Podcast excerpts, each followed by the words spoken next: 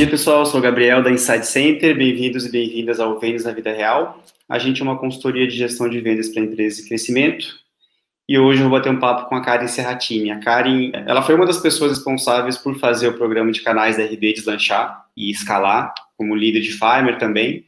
E, se eu não me engano, mudou para a China em 2018, correto? Trabalha hoje na Didi, marca mais conhecida da 99. Karen, se apresenta aí, por favor. Legal. Primeiro, oi, Gabriel, obrigada pelo convite. É, um oi também para quem está nos ouvindo, ou melhor, um ni hao, já que a gente está ah. falando direto aqui da China.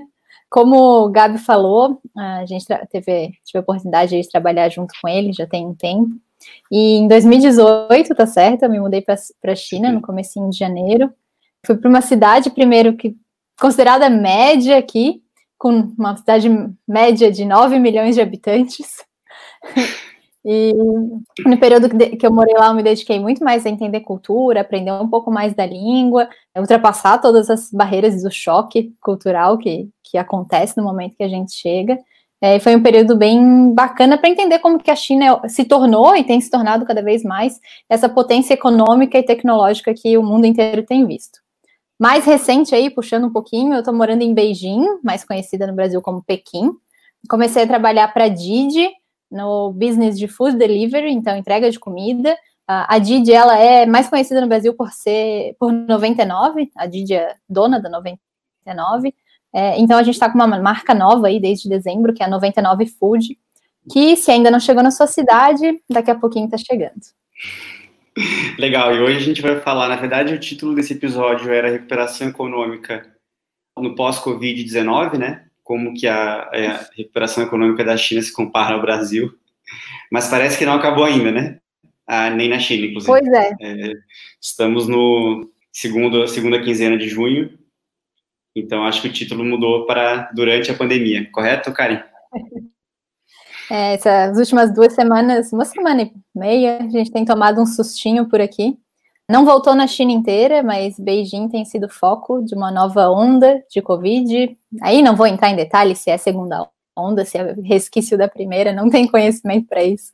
Mas algumas várias restrições voltaram, as coisas já estavam, a vida já estava caminhando mais para algo que a gente já conhece. E agora as restrições foram uh, voltaram, uh, alguns lugares com quarentena, algumas, alguns bairros com quarentena total, outros ainda com uma com uma política um pouco mais leve, mas já com muitas restrições. O que a é. gente vê, é claro, já dando um contexto assim, que dessa vez foi tudo muito mais rápido, né? Então, assim, no, no primeiros, nos primeiros dias de primeiros casos, já levantou tudo de novo, o grau de risco, todas as medidas já voltaram a ser estabelecidas em questão de um, dois dias. Então, também não, a gente não tem visto uma, uma curva de crescimento tão grande né? Talvez até já hum. começou a cair novamente. Entendi, o pessoal estava preparado já, né? Eu acho que esse é um assunto que a gente pode, poderia explorar bastante numa conversa inteira, mas vamos falar do lado econômico, que é o que a gente, que é o que nos cabe, né? Como você falou, a gente não é especialista. Então me conta um pouco do, é, hoje como é que está a sua experiência na DID, o que, que você faz, qual cadeira que você ocupa e qual o problema que você está resolvendo aí? É, hoje eu trabalho na DID como Product Manager, a Didi é uma empresa bem nova, ela tem oito anos, completou oito anos no, no, mês passado, então é uma empresa bem recente e que começou nesse business de food há um ano. Com foco em internacionalização, começou ano passado. Então, o primeiro, o primeiro país foi México, o segundo país foi o Brasil, em dezembro de 2019, e nesse ano a gente também abriu em, no Japão. Então, é o primeiro business da Didi focado em mercado externo é que já nasceu praticamente focado no mercado externo. E esse é o meu grande desafio. Né? A, a, só para dar um contexto rapidinho, a Didi aqui, ela é, aqui no mundo, ela é a líder em, em, serviços de ride railing, né? Então, mais conhecido como o que o Uber faz. então, é isso que a Didi faz. Né? Ela, ela, inclusive, adquiriu o Uber na China há alguns anos. E aí ela tem um, vários outros business, é, por exemplo, ela tem aluguel de bicicleta, bicicleta compartilhada, né? É, tem ônibus com várias rotas sob demanda, então a pessoa entra, coloca qualquer sua demanda de rota, é, e de um dia para o outro, ou de uma hora para outra, eles avisam e criam uma rota para isso. Tem, tem sido bem utilizado tem crescido bem rápido esse business. E tem vários, vários outros, mas eu queria compartilhar um que eu acho muito legal, que é o que eu chamo de motorista da rodada, porque não tem uma tradução clara. É, que basicamente assim, vamos dizer que a gente foi para um bar, eu fui de carro, e eu não pretendia beber, mas chegou, cheguei lá, encontrei os amigos e tal, acabei tomando alguma coisa com álcool, não posso dirigir para voltar. Aqui é super restrito, né? álcool e direção realmente não, não tem vez. Então, o que, que eu faço? Tô lá com o carro parado no estacionamento, não posso dirigir. A Didi tem um serviço que você chama um motorista. Ele chega numa bicicletinha elétrica, dobrável, Assim como você chama um, um, Uber, você chama um motorista, ele simplesmente abre o seu porta-mala, dobra a bicicletinha, guarda no seu porta-mala, te leva até em casa e da sua casa para casa dele ele vai de bicicletinha de volta. Olha o nível do negócio, né, que eles já chegaram aí. E, eu acho que essa, essa é a primeira é a primeira pergunta, assim, né, conectando já com a parte da, da Didi em si, que é como que o tanto que a China nessa parte de tecnologia você percebe o gap, a distância que tem com o Brasil e onde que você enxerga que talvez tem espaço para o Brasil, os brasileiros começarem a pensar nesse mercado, onde é que você enxerga que a gente conseguiria é, diminuir talvez essa distância, né? Eu acho que a primeira, a primeira coisa, Gabi, é a gente perder o, o modelo mental que a gente tem de que a China não produz coisas novas.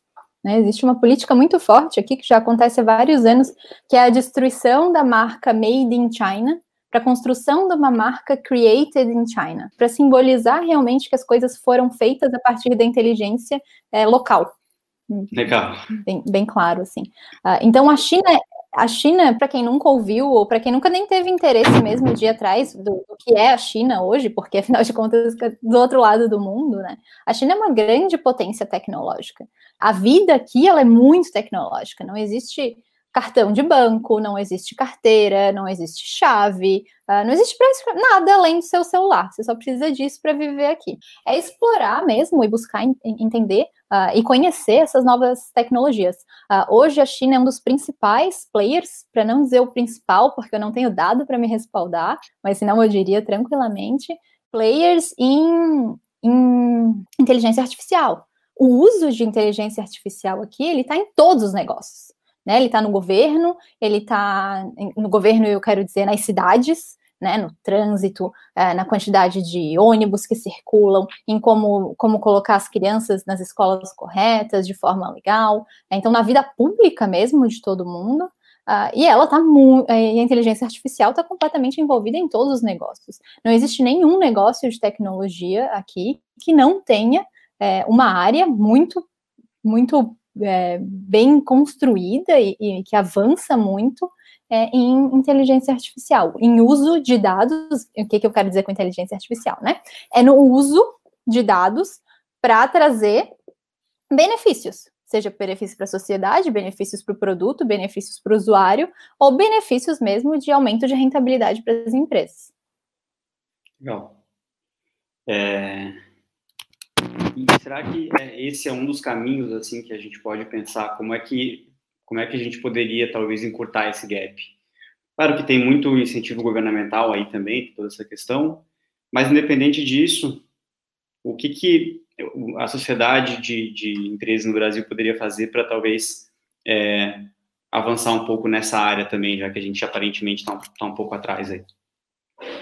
Uhum. É, acho que o primeiro o primeiro passo, Gabi, é entender que, apesar da grande distância, a, a China ele é, um, é um player que está muito próximo em termos de relacionamento ao Brasil. E acho que isso a gente tem uma sorte muito grande, assim. A gente não fez meio que nada e a China considera o Brasil um amigo. Eles, inclusive, não têm religião aqui, então eles usam Confúcio para tudo que religião supriria, precisaria suprir dentro de uma sociedade. É, então, ele tem, eles têm uma frase de Confúcio que aí eu vou traduzir Desculpa, vou traduzir assim, é o que eu entendo. Tá? É, não, não é pé da letra. É, é algo como assim: não é um grande prazer quando amigos de longe vêm nos visitar? Então, eles sempre falam isso sobre o Brasil. Eles sempre ficam muito felizes quando recebem alguém do Brasil, quando uma empresa é brasileira, quando você é brasileiro, né? Acho que a gente tem essa sorte no mundo. Mas, pô, a gente tá falando de uma economia que vira e mexe tá brigando com muita gente, batendo de frente, né? E com a gente, não. Então, acho que o primeiro passo é entender que existe essa abertura por meio do mercado chinês é, para vir aqui conhecer, ou vir aqui, que eu digo, não precisa ser fisicamente, ainda mais em, em tempos de Covid, né? É, mas não entender que existe sim. Existe sim esse, essa abertura e existem várias formas de fazer isso, né? A língua é, é uma grande barreira, mas a China o que, o que produz de feiras de negócio é um absurdo. E todas essas feiras já migraram para o digital em, em, questão de seis meses. A gente faz seis meses começou o Covid, né? Então, em seis meses, as feiras todas migraram para o digital e elas estão acontecendo diariamente. Eu acho que essa é uma das formas de, de, de, se aproximar. Outras formas, a gente tem um monte de, de brasileiros aqui que abriram empresas para fazer esse tipo de conexão, né? Seja de importação e exportação de bens, físicos, uhum. mas também para criar, criar, criar conexões. As próprias organizações governamentais têm muita expedição China-Brasil, mas muita uhum. com startups também. Existem vários fundos e várias startups e várias aceleradoras que trazem, que fazem esse vem e vai. Eu acho que é uma questão de começar a procurar, cada um dentro do seu business. As portas estão abertas e elas existem essa, essa questão do Confúcio eu achei super bacana, super rico, assim, também, essa, essa visão inside, né, pessoal. E uma pergunta até, é, antes de a gente entrar tanto na parte do Covid em si, mas pensando um pouco em diferenças culturais e principalmente em relação ao ambiente de negócios, né? Sei que tem uma série de diferenças uhum. culturais que são, são legais também de falar, mas o que, que você acha, assim, que a gente aqui é, é bom e, não, e, e talvez não valoriza tanto, não percebe, e no que, que você realmente percebe que o ambiente de trabalho, o ambiente de negócio do Brasil tem a aprender com a China e com, com pelo que você vê na sua experiência aí?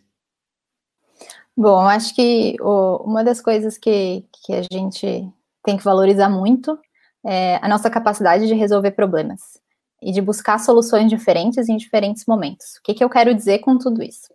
Geralmente, e agora eu vou ter que generalizar, quando um chinês decide por fazer algo, ele vai levar aquilo até o fim mesmo que na metade do caminho se perceba que aquilo não é mais necessário, que existe uma forma melhor de fazer. Né? Ele, não, ele não desiste, porque ele entende que é assim que se criam novas coisas, não desistindo. Ao mesmo tempo, se aparece uma oportunidade melhor no meio do caminho, de resolver o problema de uma forma diferente, ele também não está disposto a mudar isso tão rápido. Né? E acho que isso é uma grande vantagem do Brasil. É, é claro que, que colocado de uma forma estruturada, né? Porque a gente não tem que desistir no meio das coisas, mas em, quando a gente vê que a gente está indo por um caminho e entende que existe uma outra, ou então que os nossos indicadores começam a mostrar que aquela não é a forma melhor de ser feita, a gente tem essa flexibilidade de, de ajustar. Então, acho que esse é um dos pontos é, que eu nem enxergava, pra ser bem sincera. Antes de vir para cá, eu nem sabia que a gente tinha isso. Eu achava que era uma coisa natural, né? As coisas não estão, ah, olha só, achei algo melhor pelo meio do caminho, vou resolver testar aqui. Então, isso, é, isso é um, uma coisa bacana de valorizar, assim. É, em compensação, tem o outro lado, né? O chinês, ele, se ele se compromete com algo, ele vai, ele vai executar. Se ele se comprometeu com uma meta, não existe justificativa para aquela meta não ser batida, né? uhum. né? Mas, ao mesmo tempo, até que, por exemplo, você consiga fazer um negócio com o chinês, né? Fechar um contrato, isso demora muito. Tem que existir um relacionamento entre as partes, primeiro, prévio, para que negócios aconteçam né? E esse relacionamento ele é tão importante quanto maior o desconto que você pode dar. E a partir do momento que o chinês, a partir do momento que ele assina o contrato com você, ele está se comprometendo. Então ele demora muito para fazer isso, porque depois não tem, não tem volta. Então também as, as coisas tendem a ser uh, melhores pensadas ou tendem a ter uma maior segurança de que vão acontecer. Legal. É, tem bastante diferença, assim, eu percebo. Tem um negócio famoso no mundo, em outros países, que é o Brazilian Yes, né? Não sei se você ouviu falar isso. Que é um sim, mas pode ser que mude depois. Tem um pouco Ah, mas o chinês também tem isso. É mesmo? Tem o Chinese Aqui Yes também? Tem. Tem o Chinese Yes, e aí, ah, essa é uma dica boa. Se você estiver fazendo negócio com um chinês, no momento que ele dizer sim, aperte a mão. Se apertou a mão, é um sim definitivo. Qualquer coisa que não tenha um aperto de mão envolvido 30 minutos depois pode virar pó ou mudar completamente. Eita, e como é que aperta a mão à distância pela internet agora? Assina um contratinho digital. Ah, acho que é melhor, é melhor caminho, né? e aí, Kari, mantendo ainda nessa, nesse comparativo, né? Que eu acho que é um pouco da forma de, de enxergar o assunto, mas pensando no assunto Covid em si. Para quem não acompanha as histórias no Insta, eu recomendo, inclusive, Depois, se você autorizar, a gente poder deixar Obrigada. o link aqui para a galera acompanhar também. Uma visão bem inside. Eu comecei a ver sobre esse assunto nos seus stories, né? Eu comecei a perceber a seriedade, acho que era em janeiro, fevereiro. E aí, como é que foi a, é, eu queria te perguntar como é que foi principalmente a recuperação da economia depois que começou a abrir, né? A gente fala aqui muito em curva em V, ela existiu mesmo, foi uma uhum. lenda, como é que tá, como é, como é que você está vendo esse, esse andamento do gráfico? Legal. Uh, então, a, a, abertura de volta da economia, ela foi, foi gradual, é, não não tão gradual assim como ah, 10, 15, 20, né? Mas foi assim, 50, 75, é, 100%. Eu vou, eu vou falar sempre em indústria, que eu acho que fica mais fácil da gente ter um, uma visão palpável do resto do mercado, tá? Então, o que, que aconteceu? Ali em janeiro, que, que foi quando estourou forte aqui a crise do Covid, no final de janeiro, a indústria parou e a indústria ficou parada por mais de 30 dias. Então, quando houve essa recuperação, é, ela foi realmente muito acentuada, porque estava do zero, né? E, e, ela voltou, a, voltou a, a produzir. E ela volta a produzir buscando um ritmo normal, que acontece em poucas semanas. É, uhum. Tendo em consideração que faltam recursos, porque tudo parou, né? Não foi só não parou só de produzir. Então, depois que acaba o estoque é, de matéria-prima, por exemplo, também tem todo o processo logístico que também tinha parado. Por isso que essa recuperação ela não é tão rápida em ver. De novo, é o que eu exper experienciei, né? Eu posso falar é só do que eu vivi. É, por isso que essa recuperação ela não é tão rápida, esse V não é tão acentuado, porque existem essas dificuldades do início, porque todo negócio é uma cadeia, né? E se não for de matéria-prima, vai ser de dinheiro mesmo. Né? Um, um negócio para contratar outro, ele tem que ter renda. Para ter renda, ele demora um pouquinho, ele, ele, provavelmente fez algum tipo de dívida, né? Ou teve que a, acelerar algum, algum, algum caixa. Então, isso, isso, essa recuperação em V ela não, é, não foi, não pareceu tão acentuada. Mas as coisas voltaram a um certo, a um certo grau de normalidade. É, não suficiente para recuperar o tempo que ficou parado. Né? Então elas voltaram a. Então todos os planejamentos eles tiveram que ser refeitos de qualquer forma. Né? E, se, e aí eu estou falando de tudo, tá? Eu estou falando de indústria, daí eu estou falando de bens de consumo, e aí eu estou falando de, de, de, sociedade em geral, porque também houve é, perda de, de renda, houve, não, não foi produzido capital na economia, né? Seja por força de trabalho, seja pela força do capital realmente. Perfeito. E pensando nessas fases da crise, faz sentido pensar nesses três momentos também? É legal o insight da curva três momentos: susto, recessão e recuperação, ou, ou não? Quais são as fases dessa crise? Você se enxerga assim? Onde é que vocês estão agora? Por aí. Bom, tô até com medo de responder isso, porque eu não sei como é que vai ser semana que vem. Esse eu acho esse, que é o esse né? retorno aí. É, então, assim, com certeza susto e recessão, acho que não, não tem nenhuma dúvida disso.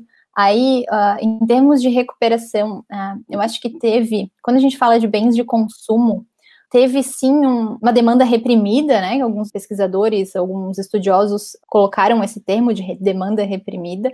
Então, que o pessoal sai e compra e gasta, porque passou 14, 40 dias trancado dentro de casa, mal e mal podendo pedir comida, né, de fora. Então, existe, existe dinheiro. Para quem continuou empregado, existe dinheiro na conta, né? Uh, mas ao mesmo tempo as pessoas aqui não estavam dispostas a ir para a rua ainda. Né? Isso é bem claro. Uhum. As ruas não encheram de um dia para o outro. Uhum. Não foi assim. Primeira semana que estava liberado, estava uh, tudo vazio. Assim como agora, no segundo dia que os casos novos apareceram, os restaurantes estavam todos vazios de novo. E eu acho que esse é um indicativo fenomenal de comportamento da sociedade e de negócios mesmo, né? Quando os restaurantes que estão sempre lotados estão vazios, é porque as pessoas não voltaram ao que era antes. Então, eu não vejo como existe. Eu, eu acho que essa fase chamada recuperação, é, por mais, vamos dizer assim, que agora esses casos que estão aparecendo nas últimas duas semanas é, sumam amanhã, essa uhum. recuperação ela não é em V, essa recuperação ela não é imediata.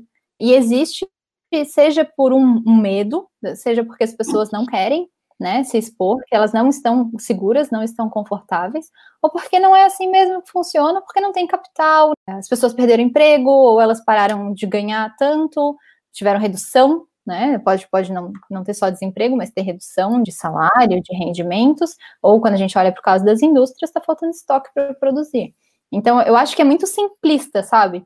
Olhar em três momentos Legal. e pensar, poxa, existe susto, existe recessão e existe recuperação. Não é assim. E também não dá de imaginar que, beleza, também recuperação, vamos voltar aí para o nosso planejamento que a gente trabalhou, sei lá, as empresas trabalham planejamento 2020 em que? Setembro de 2019, agosto, junho, julho. Olha, olha a distância disso, né? Olha, olha um, quanta coisa aconteceu. E quanta coisa tá para acontecer que a gente ainda não sabe. Acho que essas últimas duas semanas de aqui em Pequim, aqui em Beijing, estão aí para provar. A gente estava muito tranquilo. Né? A, a, tirando usar máscara, a gente estava muito tranquilo. É, eu acho que quanto mais a gente aprofunda a análise e tenta entender mais, mais fica profundo o impacto dessa crise de uma forma mais abrangente. Quer dizer, não, não é só em uma, uma área, em duas áreas, em três áreas, meio que em tudo, né? E é uma coisa que parece que é meio permanente também, assim, algumas sensações bem curiosas. Mas tentando trazer um pouco para o lado positivo, me chamou muita atenção a frase que é a gente não pode desperdiçar uma crise, né? Então, pensando na fase que a gente está aqui no Brasil, que é um pouquinho antes da China, ou acho que agora já são é, momentos muito diferentes, né? Experiências muito diferentes. Mas quais são as estratégias, percepções que você teve das empresas que mais aproveitaram essa fase aí?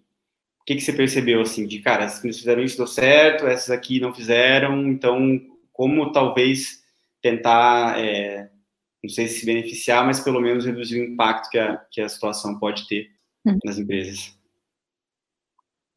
Bom, acho que a primeira coisa, as empresas que mais se beneficiaram por aqui, elas primeiro pensaram nas pessoas. Parece clichê, né? Mas quando eu falo pessoas, é os dois lados, assim, é a pessoa interna, né, o seu funcionário, como que eu lido, é, e como que eu lido com o meu cliente. E aí eu não, eu não vou não vou ser boazinha aqui e pensar que ah, estamos só preocupados com o ser humano e tudo mais. Eu vou até fazer análise, já que a gente está falando de vendas, né? E pelo termos de negócio mesmo. Se eu não penso na pessoa interna, eu não tenho produção, seja qual for o meu, o meu negócio. Né? Se eu não cuido do meu funcionário, ele não produz. Então, minha empresa para de ganhar dinheiro. E se eu não cuido do meu cliente, não tem quem compre. Então, me interessa me parar de, de, ganhar dinheiro. Uh, e aí, quando olha para esses dois campos, fica bem claro as empresas que agiram rápido e testaram. Porque ninguém sabe como fazer o certo. Não existe certo num momento novo, né? Porque não foi testado.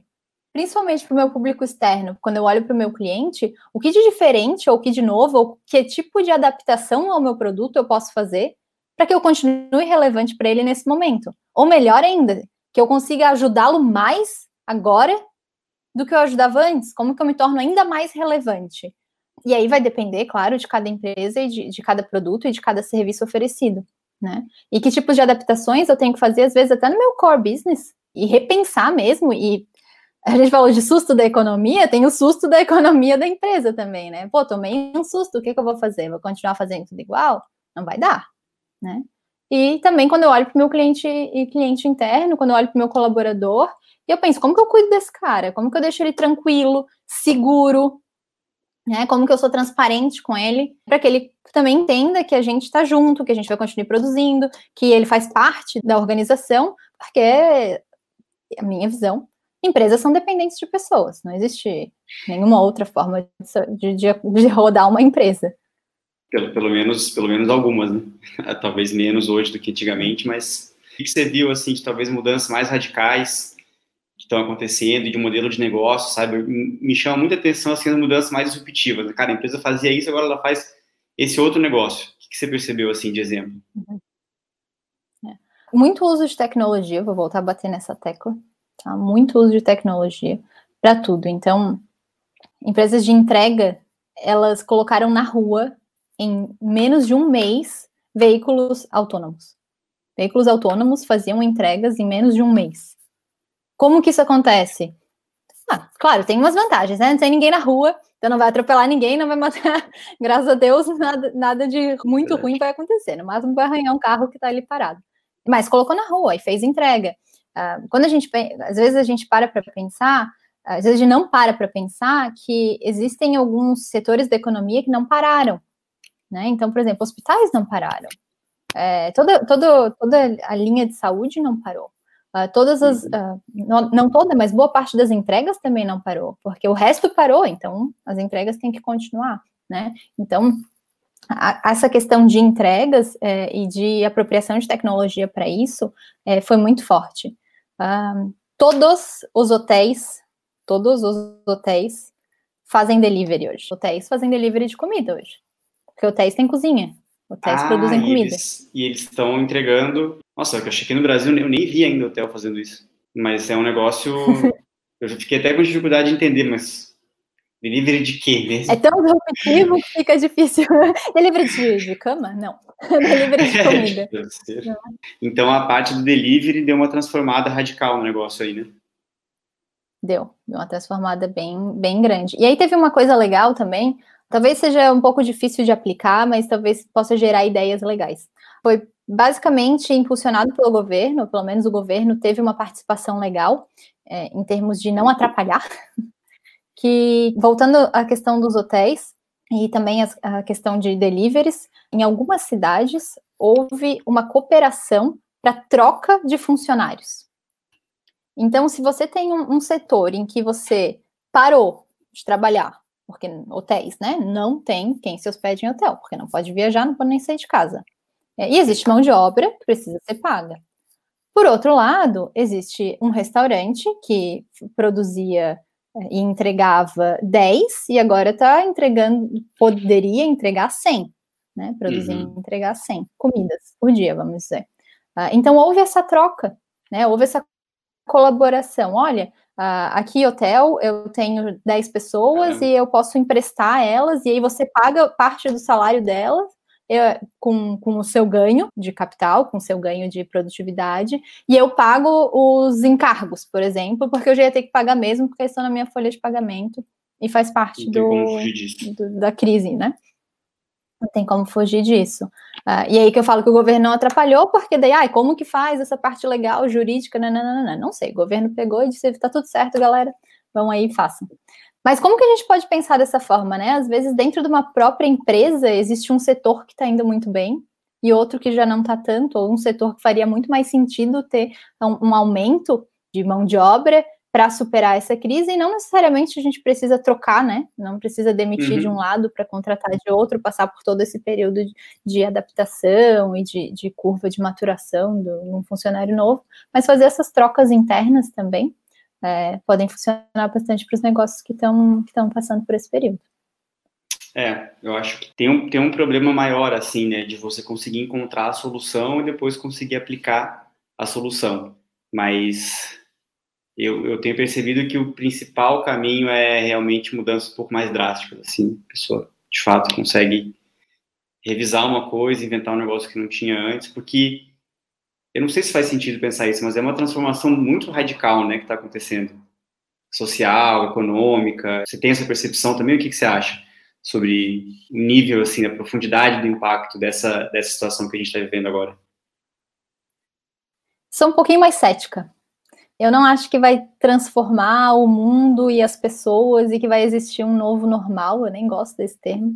Porque, bom, por estudos aí, e fui me, me aprofundei um pouquinho para entender por que, que eu estava tendo esse sentimento, mas é, infelizmente coisas que mudam a sociedade de forma radical, elas demandam um período um pouco maior que um ano, né?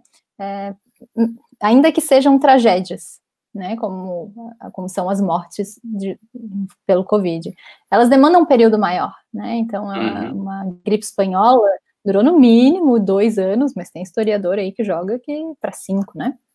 Uhum. Então, é, é, essas grandes mudanças elas foram movidas por, por desastres, vamos dizer assim, muito, uhum. muito maiores. Então, eu não acredito muito no novo normal. Acho que a gente vai ter um ano diferente.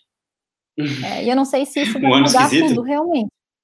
Não, vai ter um ano muito esquisito, acho que daí é por achismo, tá mas assim, até fim de 2020 esquece, sabe?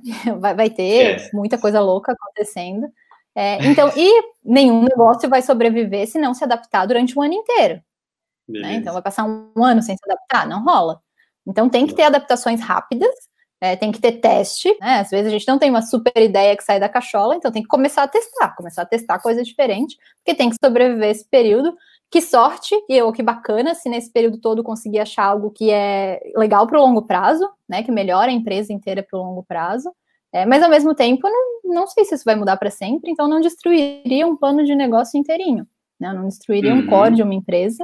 É, quem sabe deixa ela ali adormecida, hibernando esse ano. Né? Aproveita para reavaliar, porque quando a gente pensa hum, tá hora, o né? tempo e as coisas que acontecem nos trazem novas perspectivas. Né? Às vezes o mercado não mudou, mas a gente sim, a forma como a gente encara o mundo e o mercado mudou, e isso traz perspectivas de mudança de longo prazo. É, mas eu sou um pouquinho mais cética, assim. Legal, eu acho, acho legal essa abordagem também. E deixa eu te perguntar sobre transformação digital, sobre mudança, assim, se perenidade de mudança, né? Quando a gente pensa nessa questão do trabalho remoto, por exemplo, essas pesquisas, saiu uma pesquisa recentemente que falou que coisa de um quarto das empresas acreditam que mais gente vai continuar trabalhando remoto depois. Você acha que algumas dessas mudanças, mesmo que não sejam transformações, quais você talvez vê que tem mais chance de serem com a gente depois? Uhum. É, eu acho que, que, a questão do trabalho remoto, ela faz bastante sentido. Acho que ela já fazia sentido em, em momentos anteriores ao, ao Covid-19. Então, acredito que sim, tem, tem algumas coisas que vão, é, vão ficar, né, que vão, vão ser perenes. A questão do trabalho remoto é, é uma delas, é, mas, de, de, novo, assim, é... desculpa o ceticismo, mas eu acho que existem empresas que já estavam já estavam um pouco mais aptas ou preparadas para fazer isso, ou pensando em fazer isso num futuro e deram uma acelerada. Né? As, as empresas que ainda acreditam que não dá de trabalhar de casa, mesmo que esse período mostre resultados, a pessoa ainda vai continuar com aquele sentimento de não, tem que estar tá aqui, tem que ser desse jeito, tem que trabalhar dessa forma. Uh, então, por exemplo, quando eu vejo um anúncio de que o Twitter disse que só vai existir trabalho remoto agora, eu olho muito mais lá na linha de despesa que eles têm de aluguel, de água, de luz e manter um, um, um escritório funcionando para todas as pessoas e entendo que aquilo para eles faz todo sentido. Oh. Ainda mais já são uma empresa que já, já deixava a pessoa de forma mais flexível e tudo mais. Né? Então eu acho que, de novo, desculpa o ceticismo, mas as empresas que já estavam a fim de, de, tirar aí uma linhazinha de custo estão aproveitando esse momento porque acabaram de fazer um experimento e viram que deu certo. Outras empresas Sim. que não, não estão dispostas a ter esse modelo estão fazendo o experimento e dando certo ou não, elas querem voltar. Seja por segurança, seja porque faz parte dos valores manter as pessoas juntas. Acho que daí né, nem me cabe fazer essa análise. É, mas acho que tem empresas e empresas e motivos são muito diferentes. De novo, assim, eu não acho que o motivo é o Covid, entendeu? Acho que o motivo não é a situação atual. É. O motivo ele é maior, ele é mais amplo do que o que está acontecendo. É, eu gosto bastante, eu tenho pensado bastante sobre esse assunto, se é o qual é, qual é o, a causa das mudanças, né? Tentando separar um pouco o que, que é o Covid e o que, que já, era, já ia acontecer, mas mas eu acho que é um consenso, assim, é, pelo que você falou e pelas pessoas que eu falo também, da questão de acelerar, né? Mudanças que já estavam meio que na linha para acontecer, então já, uhum. já vai logo, digamos assim. Mas legal, é, baita percepção, assim, super interessante entender como é que se enxerga essa transformação ou adaptação, curto prazo, longo prazo, vendo daí ainda, né? Percepção super rica, assim, para a gente que está aqui no Brasil, vendo o que está acontecendo de um jeito completamente diferente. E para encerrar, vamos voltar para o nosso assunto de vendas agora, só para só a gente falar Bora. um pouco dessa, dessa área de vendas no Brasil, que aqui, um pouco por culpa nossa, né?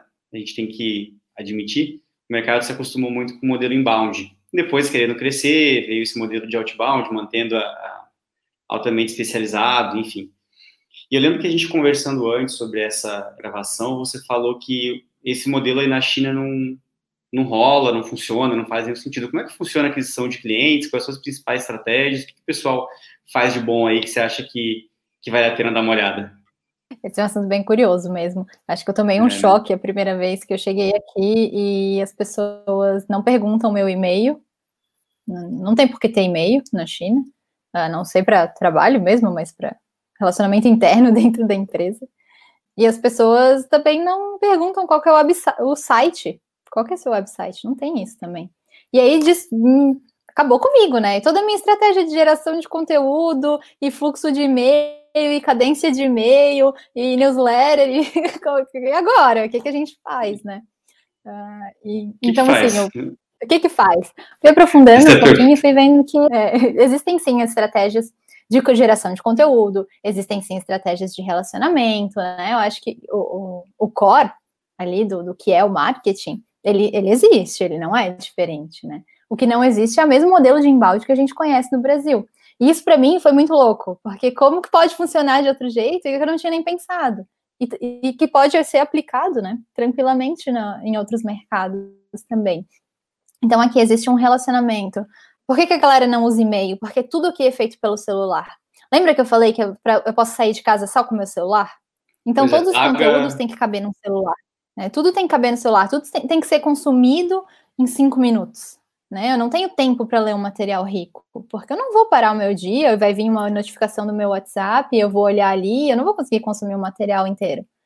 Né? Então, o modelo de geração de conteúdo, de entrega desse conteúdo, ele é muito mais rápido, né? Uma entrega muito mais dinâmica, uma entrega muito mais visual, com muito mais cadência também, para ter esse recall de marca, para conseguir também ir, ir, educando esse, esse lead, para usar as palavras que a gente está acostumado, né?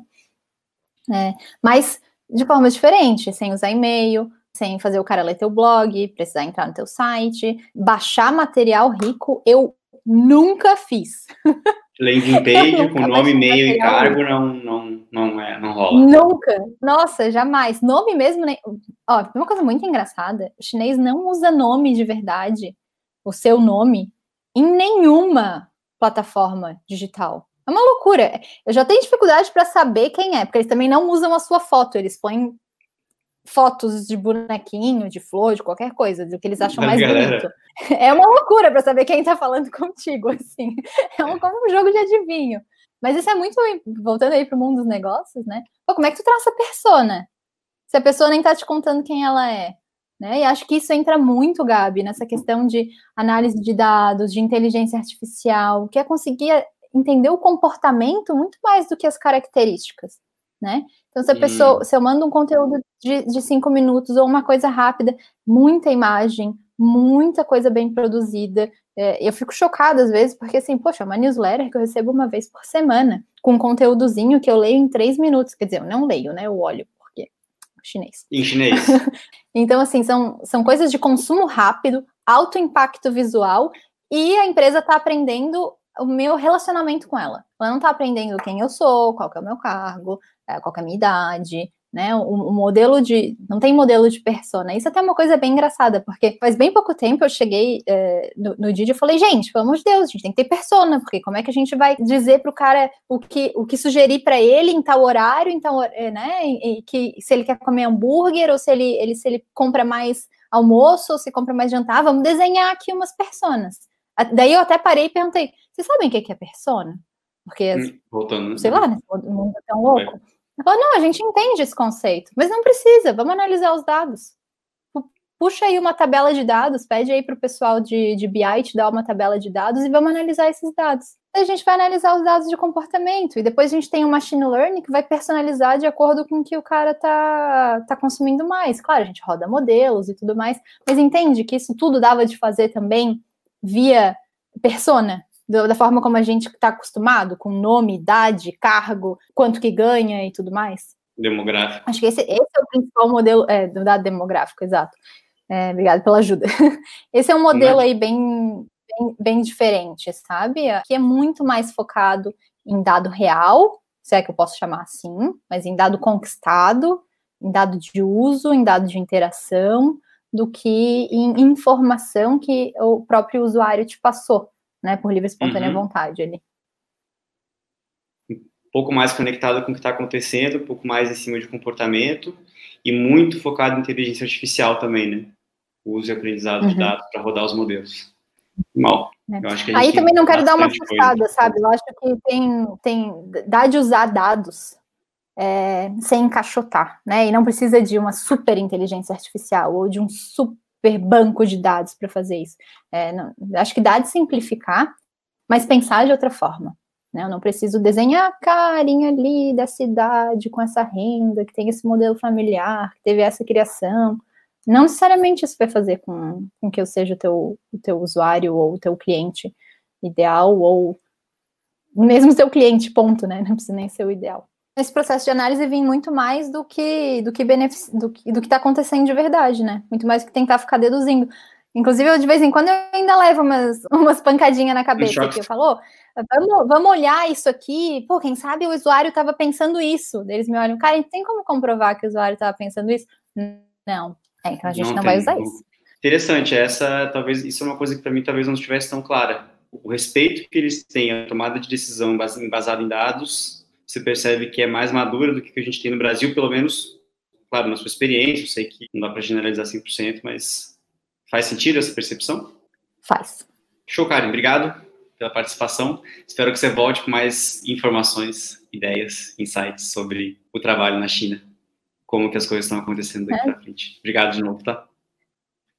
Imagina, vai ser um grande prazer. É, obrigada por me receber, obrigado pelo convite e até a próxima, então.